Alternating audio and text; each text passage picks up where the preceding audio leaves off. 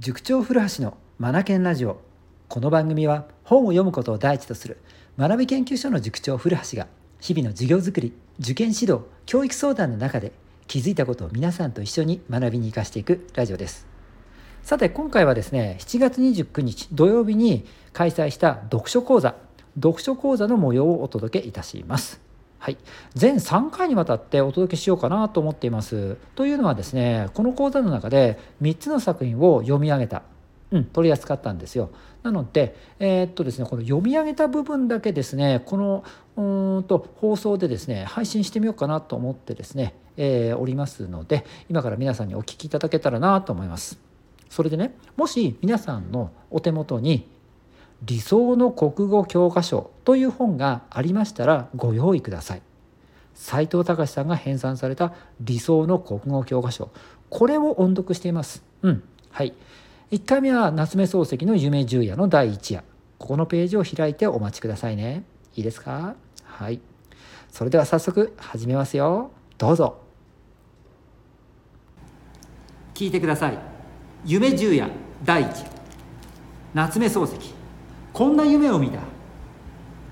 腕組みをして枕元に座っていると仰向きに寝た女が静かな声で「もう死にます」と言う。女は長い髪を枕に敷いて輪郭の柔らかな売りざね顔をその中に横たえている。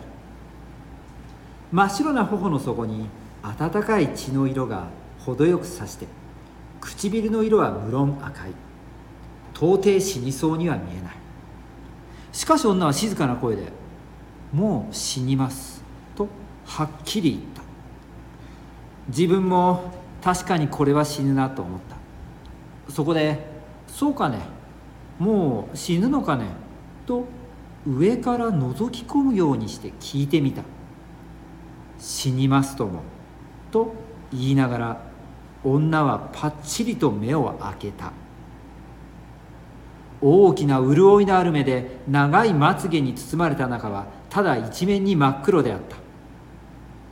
その真っ黒な瞳の奥に自分の姿が鮮やかに浮かんでいる。自分は透き通るほど深く見えるこの黒目の艶を眺めてこれでも死ぬのかと思った。それで年頃に枕のそばへ口をつけて死ぬんじゃなかろうね。大丈夫だろうね。とまた聞き返した。すると女は黒い目を眠そうに見張ったままやっぱり静かな声で「でも死ぬんですもん。仕方がないわ」と言った。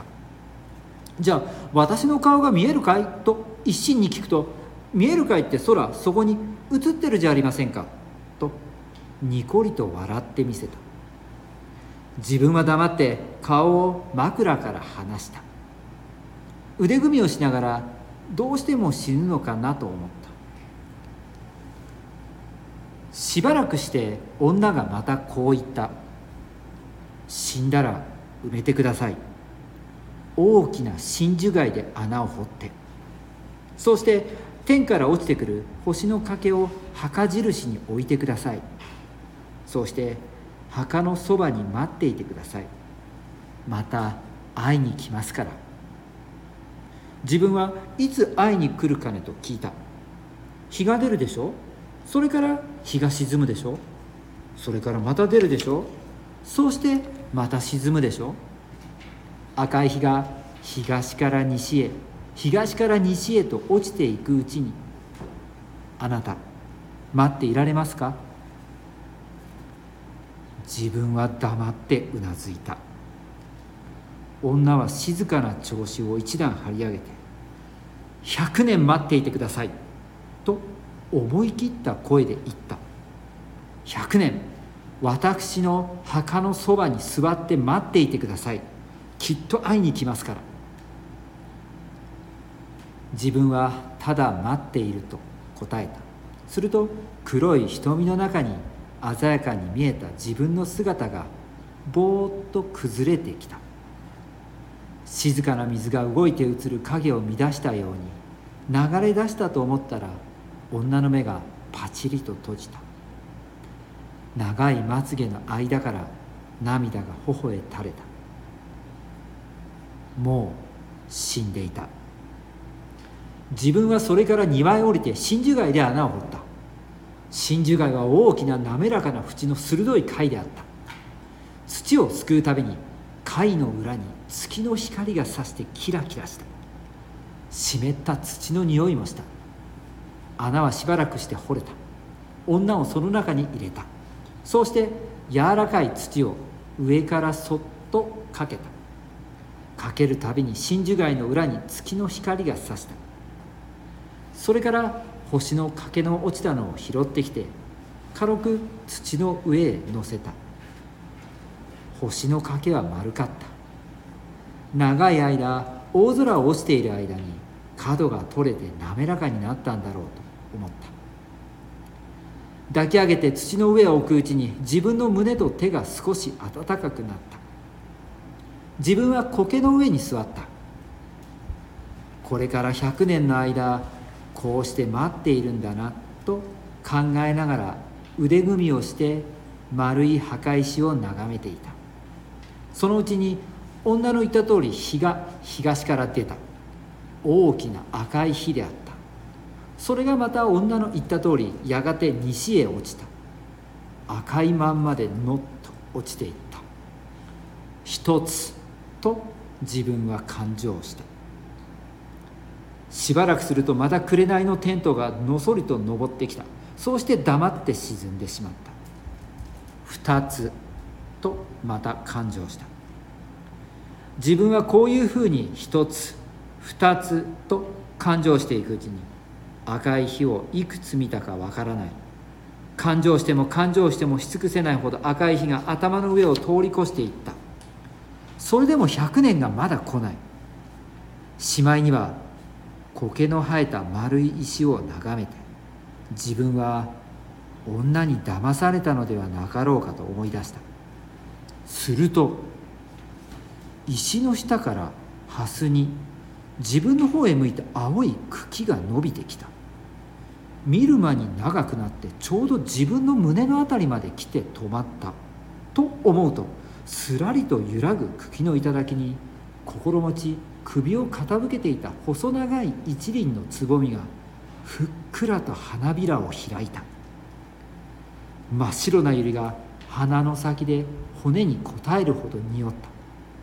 そこへはるかの上からポタリと露が落ちたので花は自分の重みでふらふらと動いた。自分は首を前へ出して冷たい露の滴る白い花びらに接吻した。自分が百合から顔を離す拍子に思わず遠い空を見たら暁の星がたった一つ瞬いていた。100年はもう来ていたんだなとこの時初めて気がついた。いかがでしたか？夏目漱石の夢十夜。ここに収められている第一夜でした。はい、この本の読みどころはやっぱりこの夢なんですよね。夢ってぼややんとしてるじゃないですか。うん、現実でありそうだけどあれなんかおかしいぞみたいな。ここにいないはずの人がいるとかね。なんか場所がおかしいとかね。うん。うん。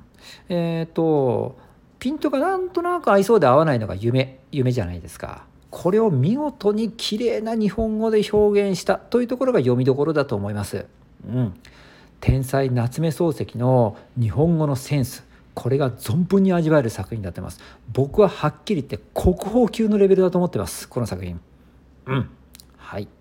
なんか日本語がね日本語の使い方がよくわからなくなったぞ。とか本来の日本語に自分をね戻したいと思った時に夏目漱石の文章を読んだ時になんか戻るような感覚ってありますよね。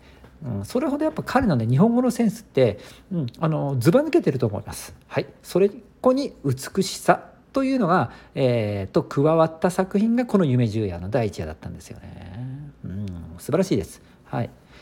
えーと、彼はですねイギリスに留学していた経験があるんですよね。うん、にもかかわらずあそれからねだから なんか変だな 接続もいっぱいですね。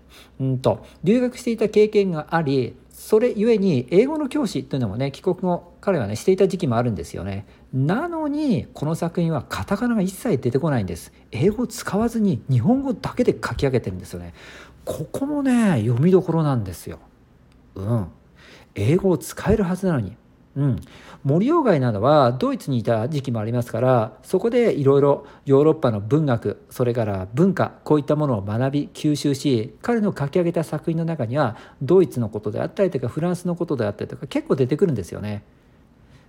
そんな森鴎外と比較すると夏目漱石のこの作品ですよ一切西洋のことが出てこない、うん、日本の言葉だけでね綺麗に語りきったこれはね対比すると面白いですよ。うん、夏目漱石やっぱ天才だなと思いますね。うん、はい。えー、っとあとはあれですねこれ新聞の連載として書かれてたんですがこの連載の時期がね7月から8月の頃だったってことで僕これ後から知ったんですがだからちょうどお盆の時期じゃないですか。だからね、この作品読んでちょっと怖さも感じますよね。死という言葉も出てきますしね。美しさと死。なんかここもあべこべですよね。合いそうで合わないけど合うみたいなね。うん、うん、だから夢だからありえるっていうことなんでしょうね。そうお盆の時期に抱えたからちょっとした怖さもなんとなく漂ってますもんね。このなんとなくの漂わせ方もなんか絶妙でめちゃめちゃうまいですよね。センス抜群にいいです。夏目漱石。はい。そんな夏目漱石のですね、えーと、魅力にですね十分存分に疲れる作品だと僕は評価をしています。はい。ぜひねこの夏目漱石の夢十夜興味を持ったらですね興味をね持ってくださったら他のね第2夜第3夜なんかも読んでみてください。驚きますよ。なんで驚くかっていうと 全然またねタッチが違うんです。作風が違うんです。よくまあこんなに違うものを描けるなとても同一人物が描いてるとは思えないと思いますよ。うん、で 10話分読むとやっぱり彼すごいな。なんでこんな多彩なんだろうと思いますよ。天才夏目漱石存分に味わえる作品集です。今日も最後までお聴きいただきありがとうございました。レイドマ・ラーモア・チェンジ・ダ・グループ素敵な一冊を。